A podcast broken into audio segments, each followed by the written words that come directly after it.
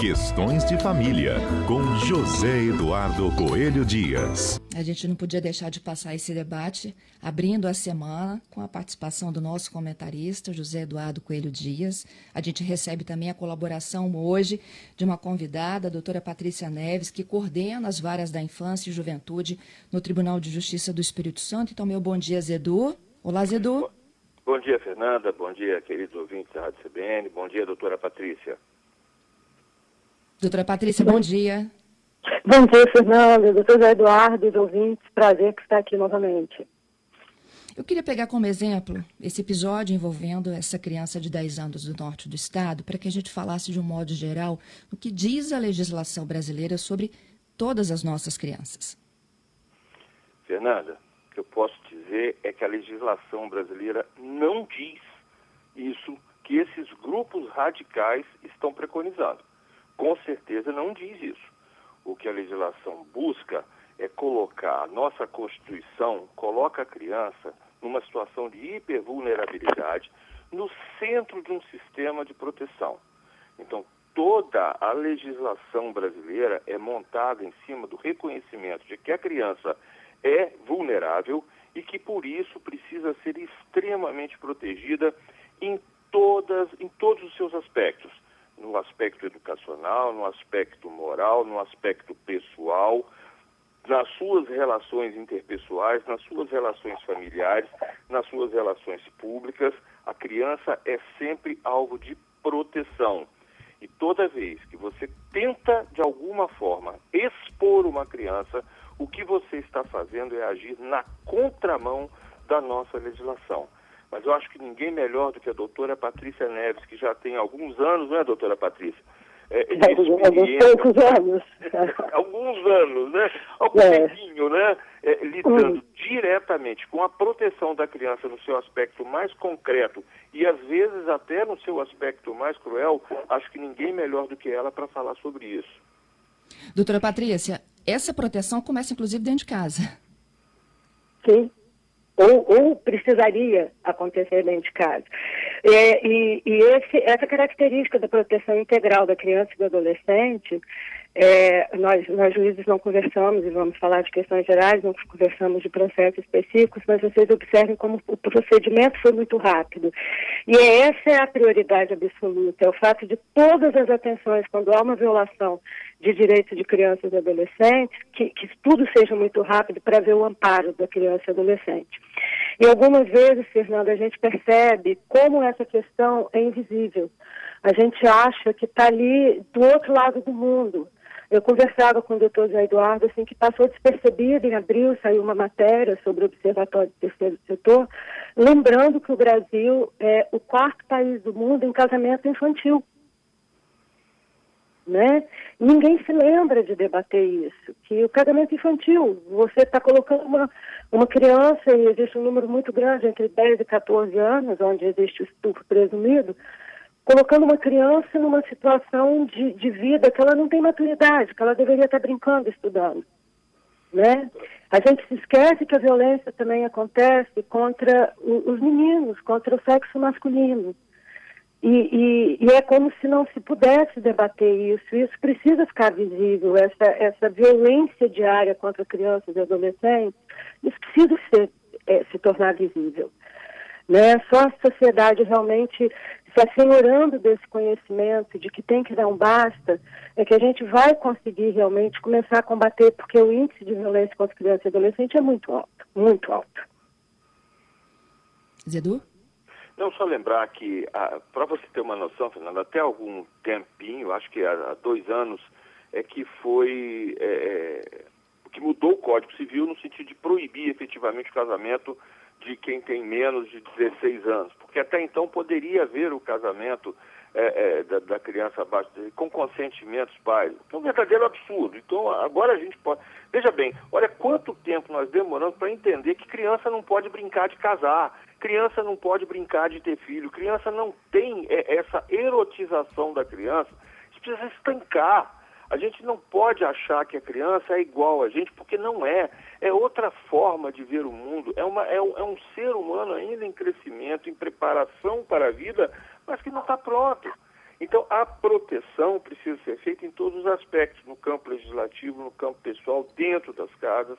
Mas aí, quando a gente observa realmente a realidade do Brasil, Fernando, a realidade social, a gente vai perceber que tem muita criança sendo desprotegida, não é porque não quer, porque sequer tem uma família que tem a condição mínima de olhar para, para aquela criança. Falta um olhar para aquela criança. E me agride, a mim, como ser humano, como cidadão, quando esse olhar é feito tão somente para questões que não dizem respeito à criança, mas por interesses pessoais. Isso me deixa completamente aborrecido, agredido, enfim. É, é, eu acho que é por aí, né? Doutora Patrícia? É, são, são, são nuances perversas, né, que, que, que vão permeando a vida da criança e do adolescente em sociedade. Como o Eduardo disse, é só em 2019 que se proibiu peremptoriamente, quantas vezes passaram na minha frente, pedidos de pais para que filhas de 12, 13 anos se casassem.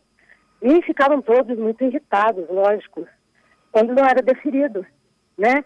E, e é uma coisa que foi é, essa violência, que as pessoas não se dão conta da violência, que é exatamente isso, a, a erosização precoce de nossas meninas e meninos, que está levando a essas situações absurdas.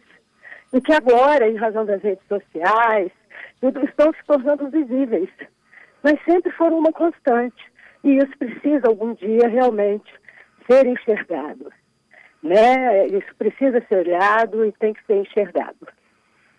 Doutora Patrícia, uma, uma criança, né, é, no caso específico dessa que a gente está tratando, que sofria abusos desde os seis anos por um, uma pessoa que é da família, né, ela dá indícios de que ela está sofrendo normalmente a criança tem uma mudança assim, de comportamento, né? É, no, nos casos que a gente percebe, eu sempre falo, é, esse período de pandemia tem sido muito triste para nós, da, da, da, rede de proteção e da rede de atendimento da, das crianças, por quê? Porque a escola é, costuma ser o locus onde os professores percebem, algum funcionário percebe a mudança de comportamento. Mas existem outras crianças que também é, podem não ter mudança nenhuma, né?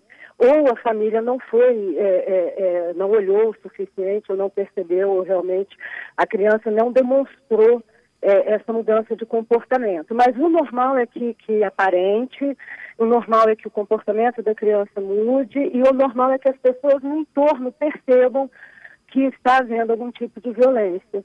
Mas cada ser humano é um ser humano, né? Então a reação do ser humano é, é, a gente não tem, não tem muito como saber.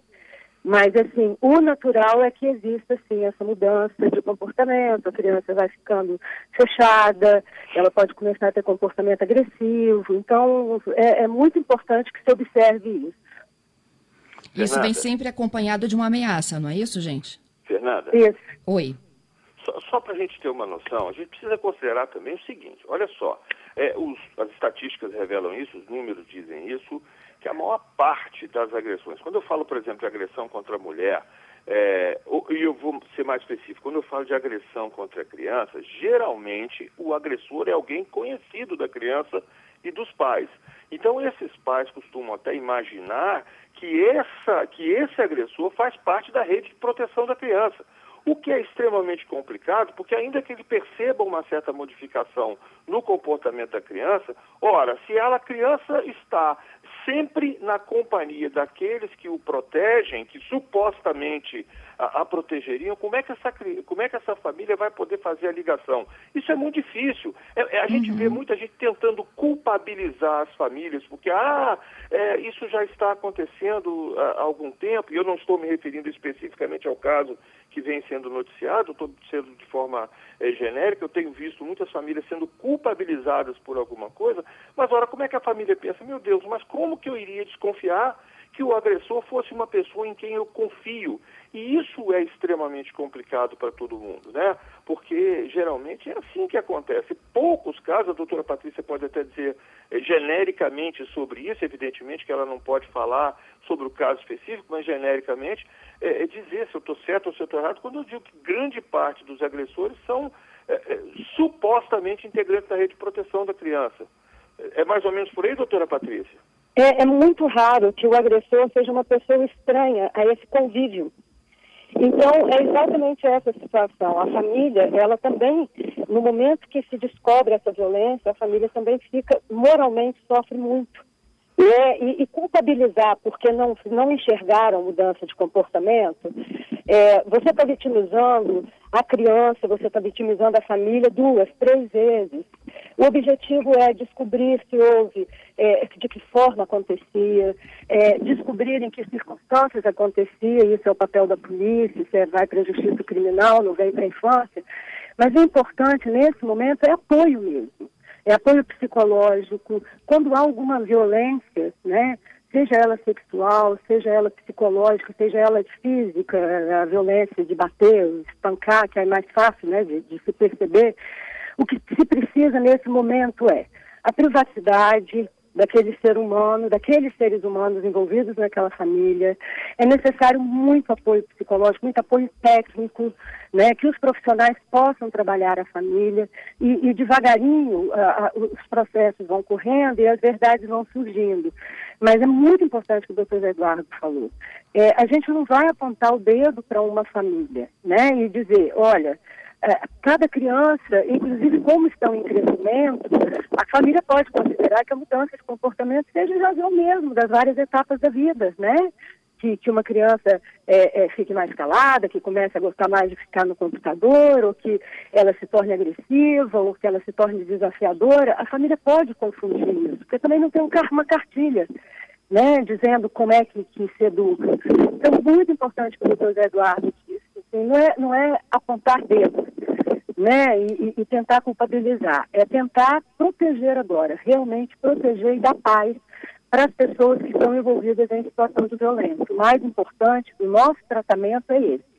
A nossa rede de proteção, ela funciona para isso, para proteger aqueles seres humanos envolvidos numa situação de violência e de dor. E tentar minimamente fazer com que se curem, né? Minimamente fazer com que se curem. Eu queria que vocês nos ajudassem também a entender, né, é, a decisão é, da Justiça, né, de atendendo, acolhendo, aí um pedido do Ministério Público, decidiu pelo aborto, e houve uma negativa da equipe médica aqui de Vitória, e foi possível acontecer isso em Pernambuco. O que difere a nossa situação do outro estado? Fernanda, Evidentemente que a, o Código de Ética da Advocacia me proíbe falar sobre processos né, que são acompanhados por outros colegas e tal. Então a gente não pode falar sobre o caso específico. O advogado não pode falar sobre um caso específico. Agora, o que, que a gente pode dizer? O que a gente pode dizer é o seguinte: existem questões técnicas que podem estar envolvidas. Por exemplo, o protocolo da medicina em relação à interrupção de, de gravidez normalmente é até 22 semanas. Protocolo medicina. Veja bem, a lei não vai dizer, ah, o estupro pode se interromper a gravidez em caso de estupro desde que tenha até 22 semanas. Não é isso que a lei diz. A lei permite que se interrompa a gravidez em caso de estupro, tá? Mas uh, há uma questão técnica que limita né, a atuação de alguns médicos. Um protocolo médico que limita a atuação. Não sei se foi o caso aqui do Espírito Santo, mas se foi isso, se os médicos daqui não têm protocolo para fazer uma intervenção por ter passado é, de, de 22 semanas, eles estariam agindo certo. Além disso, o médico tem o direito de, de, por, uma, por uma questão de consciência e tal, se recusar a fazer qualquer tipo de procedimento. Também está garantido no Código de Ética da Medicina. Então, também não é o caso de buscar culpados dentro de uma equipe médica e tal. É, o que a gente sabe é que o Recife tem um centro de, de, de gravidez de alto risco que é reconhecido nacionalmente. Pode ser que por conta dessa conjunção de fatores que tenha sido feita a escolha para se levar. Assim como aqui o Espírito Santo, o CAM, por exemplo, é uma referência nacional com relação à cirurgia de transexuação, de, de, de, de, mudança de sexo, né, como a gente conhece, e a gente recebe aqui no estado pessoas do, do Brasil inteiro, quando é o caso, pode ser que tenha sido essa questão meramente técnica envolvida. O que a gente pode dizer é que a lei não limita a 22 semanas nos casos de estupro, tá? Doutora Patrícia, gostaria de complementar? É, sobre o caso específico, aí eu realmente fico impedida, né, de fazer uhum. comentários, porque existe um processo em curso. Mas é, e é uma questão muito técnica, uma questão que a gente, quando tem algum tipo de processo, é, que envolva a saúde de uma forma geral, a gente realmente, os juízes analisam os atestados, os documentos médicos que são trazidos. Isso é uma obrigação nossa, é, é analisar os documentos, né? Mas é só o que eu poderia falar especificamente sobre o assunto. E sobre essa exposição que ela sofreu ontem nas redes sociais pela a militante Sarah Winter, de divulgar nome, inclusive o local onde ela é, passaria pelo procedimento, que tipo de responsabilidades essa pessoa pode ter? Essa mulher tem que ser presa. Essa mulher tem que ser presa em flagrante. Já foi, né? Tem nem o que discutir. Isso não se discute. Essa coisa de expor a criança tem previsão específica no Estatuto da Criança e do Adolescente. Isso aí eu não estou falando como advogado de, dentro de um determinado processo específico. Estou falando como cidadão que tem a obrigação de conhecer a lei. A gente sabe que isso é crime. Essa mulher tinha que ser presa, simples assim. É, de fato, de fato é, é, qualquer exposição de uma situação de dor, ela é extremamente complicada, eu posso falar, porque eu lido com as consequências da exposição é, é, das pessoas a uma situação de dor diariamente, né? A minha função, porque eu sou da área protetiva hoje da infância. Então, o importante, quer dizer, todos os encaminhamentos estão sendo dados pelas pessoas que, que, que viram, mas o importante é exatamente isso, quer dizer, é, eu não sabia o nome da criança, como juízo da infância, não tenho direito de saber o nome da criança que está sendo protegida num processo de outro colega, e isso é para todo o processo que envolve crianças e adolescentes, principalmente em situação de vitimização. Acho que não só crianças e adolescentes, mas os adultos têm também, todos têm direito à privacidade da sua dor. E eu acho que é muito importante, não é só o sentido legal, é importante que isso seja respeitado, né? até para que as pessoas não fiquem estigmatizadas. O objetivo do sigilo, nesse caso, nesse tipo de processo em que as vítimas, de uma forma geral, são protegidas, sejam de qual idade for, é que ela não seja revitimizada pela estigmatização. Uma estigmatização que vai nascer é, é, sem se perceber no seio da sociedade. Ah, essa é aquela mulher que foi agredida, que eu vi, que falaram, que saiu nas redes sociais, ou essa é aquela criança que sofreu violência. Então, o sentido da privacidade da lei é, com relação às vítimas é que não se revitimize com a estigmatização, que não haja um discurso posterior na vida daquele ser humano que já foi vítima de uma violência. Zedu? Não, é isso, é isso. A gente tem que parar, tem que romper esse ciclo, né? Que sociedade que a gente está construindo? Que sociedade a gente quer construir? É, é isso que a gente quer para as crianças, expor as pessoas à dor, ao vexame, para tirar proveito próprio, seja lá para realizar a sua, é, é, é, sei lá o que, doenças, não sei exatamente o que, que envolve isso. Eu sei é que a gente precisa pensar em que sociedade nós estamos construindo quando a gente expõe as pessoas à dor, quando a gente humilha, quando a gente é, ameaça a, a proteção que se dá a um vulnerável. É isso que a gente precisa pensar. Pensar mais com o coração, sabe, Fernando? Doutora Patrícia, o que acontece com esse possível investigado aí, que é um membro da família, quando for capturado, é claro, né? Ele continua foragido, a informação mais recente aqui de que a polícia ainda está à busca. É, me parece que foi decretada a prisão dele, né? Isso. E aí isso vai, isso é do Ministério Público Criminal. Inclusive, eu sempre brigo com a imprensa, quando vocês me pedem esses dados de violência, falo, olha, a infância não recebe isso, isso é essa área sempre criminal, né? E aí inicia esse processo, deve ter um inquérito em curso, já não foi, já não foi concluído, o Ministério Público inicia qualquer procedimento criminal com a denúncia, né, que será recebida pelo juiz, e aí realmente começa o, o, o processo. O processo tem curso normalmente, né? E, e, e, é um processo criminal exatamente igual em relação a qualquer outro crime que aconteça, só que os crimes de estupro de vida vulnerável têm a pena muito mais alta, elas têm uma pena mínima de oito anos, portanto é um crime que, que não permite é, prisão em regime semiaberto, nem aberto em início de cumprimento de pena, ele é sempre em razão do, do, do tempo de oito anos, ele se inicia em regime fechado, né, então mas o, o curso do processo é o mesmo. Então, foi expedido o mandado, uma vez que a pessoa, em qualquer processo criminal, é expede-se o mandado é, é, de prisão e a pessoa não é localizada, então ela é considerada foragida e pode ser presa em qualquer lugar do país, né?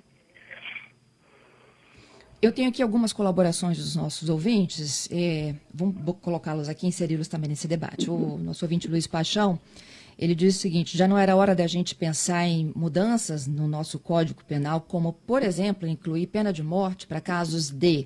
Aí ele cita pedofilia, estupro, sequestro, entre outros. Querem comentar?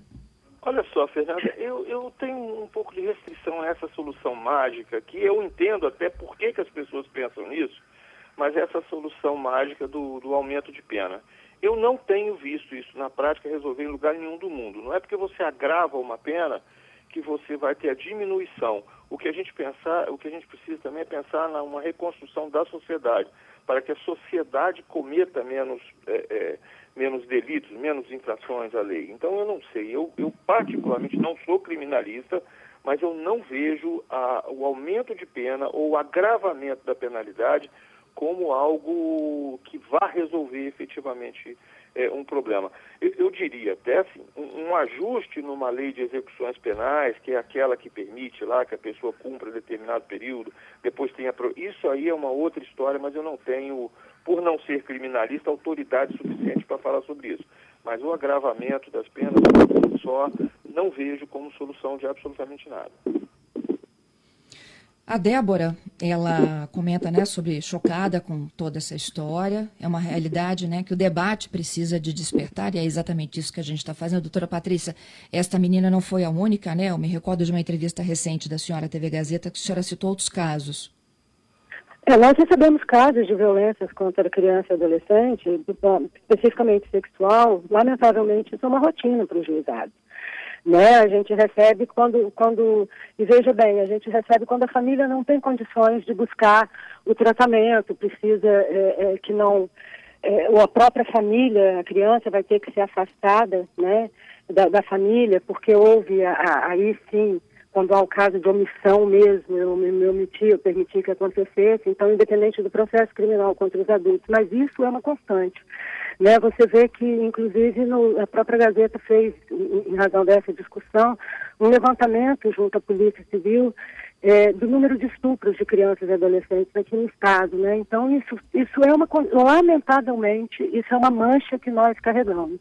E eu acredito que seja exatamente o que o doutor Eduardo disse. A discussão tem que ser em âmbito de que não adianta prisão perpétua, não adianta pena de morte, tem que ser uma mudança cultural né, é o fato de que nós temos que entender que ninguém é proprietário do corpo de ninguém, que ninguém pode dispor do corpo de ninguém, e essa é uma discussão que então ela sai dos limites da infância e da juventude e ela vai da violência contra a mulher e contra o idoso, que também são muito altas, né? Então é assim, eu não posso dispor daquele ser humano como propriedade, eu não posso agredi-lo, eu não posso, eu não tenho direitos sobre o outro ser humano. Então é, é, precisa ser feita uma mudança cultural, em termos realmente da dignidade da pessoa humana, de que cada pessoa ela é importante porque ela existe, porque ela está viva. E eu preciso respeitar isso no outro, olhar o outro como o outro que merece meu respeito, né? E não ser usado por mim de alguma forma. Então, eu acho que é muito uma mudança cultural mesmo. Eu concordo com o doutor Zé Eduardo, é, é, e é necessário essa discussão, porque a violência existe, não só sexual, mas a violência física, a violência psicológica, o bullying, né, ela existe, ela é diária, ela nos é levada de forma diária é, é, nos juizados, evidentemente, muito mais aos conselhos tutelares, por exemplo, que são a ponta né, de onde chegam as denúncias de violação dos direitos das crianças e dos adolescentes. Então, assim, os conselhos tutelares, então, vão nos encaminhar quando a gente precisar aplicar medida que no, no, no sistema público não tivesse fornecido, algum tratamento, alguma coisa. Mas os conselhos tutelares recebem notícia de violação de direitos e de violência diariamente no Brasil inteiro, lamentavelmente. Finalizando então, Zedu. É, não é, é por aí, Fernanda, é por aí. Tem muito que acrescentar, não. Quem tiver informações, gente, sobre o paradeiro, né, desse procurado, o telefone diz que denúncia do Estado, 181, a pessoa não precisa se identificar. É, a gente continua nessa cobertura aqui dos fatos. Daqui a pouquinho também eu vou conversar com a Defensoria Pública sobre essa decisão já né, de recolher todas as postagens que envolvam o nome dela. Tem muita gente falando sobre essa postagem da Sarah Winter, o Fábio Marcel perguntando né, a responsabilidade criminal. Tem o Balbi também falando agora de que isso gerou um outro tipo de comentário. Ela saiu da condição de vítima para muita gente. Isso também é angustiante, não é isso, doutora Patrícia? Nós somos mulheres, não é isso? É, é as pessoas, é exatamente, vamos ter o respeito pela dor. Eu acho que é isso, isso que a gente não pode nunca tirar de foco. É o respeito pela dor do outro. E tentar Quando... interpretar como se a criança não fosse a vítima. É, é, é isso é uma, uma insanidade, né? A gente vai, vai é, buscando uma, uma situação que é o avesso daquilo que realmente faria de nós uma sociedade melhor. Como é que a gente pode imaginar que uma criança de 10 anos vai ter responsabilidade em alguma coisa? E alguns estão querendo colocar a seguinte situação: ah, essa criança está matando um, um, um bebê, está fazendo um, um aborto, não sei o quê. Gente, em que, que essa discussão vai enriquecer no sentido de proteção das crianças, de preservação da vida num, num sentido muito mais amplo, é, se a gente começar a partir por esse lado. Eu, particularmente, sou absolutamente contrária que a gente siga esse caminho. O caminho tem que ser o do reconhecimento da dor, como disse a doutora Patrícia, e da mudança cultural, né? Porque senão a gente vai eternamente culpabilizando, principalmente a mulher, por tudo que acontece na nossa sociedade. E não é assim, né? Todos nós temos responsabilidade, ainda que não tenhamos culpa. Ainda que nós não tenhamos praticado nenhum ato que afete alguma coisa, a responsabilidade de fazer uma sociedade melhor é de todos, porque todos vivemos nessa sociedade. E não vai ser com base em ódio, não vai ser com base em perseguições infundadas é, ou com radicalismo de uma forma generalizada que a gente vai conseguir fazer uma sociedade melhor. Mas isso é a minha opinião, tá? Isso não é uma, uma enfim, é como a gente... Queria quer. agradecer, Zedu, por abrir o debate conosco aqui essa semana. Muito eu, obrigada. Eu, eu queria, é, é, é, Fernando, se a gente tivesse um tempo, a doutora Patrícia uma vez fez uma leitura para mim de um texto, uma coisa bem pequenininha, não sei se ela tem à disposição aí, e se ela poderia fazer essa leitura para a gente. Excelente. Doutora, acho que a gente Bom, perdeu qualquer, a conexão. De qualquer forma, Fernanda, eu queria muito agradecer a oportunidade para a gente trazer esse debate, a participação das pessoas que estiveram com a gente aí lembrar da gente botar um pouco mais de amor no coração antes de, de, de começar a julgar, antes de começar a, a, pensar em qualquer coisa. Vamos pensar mais com o coração, né? Acho que a gente pode ser melhor assim.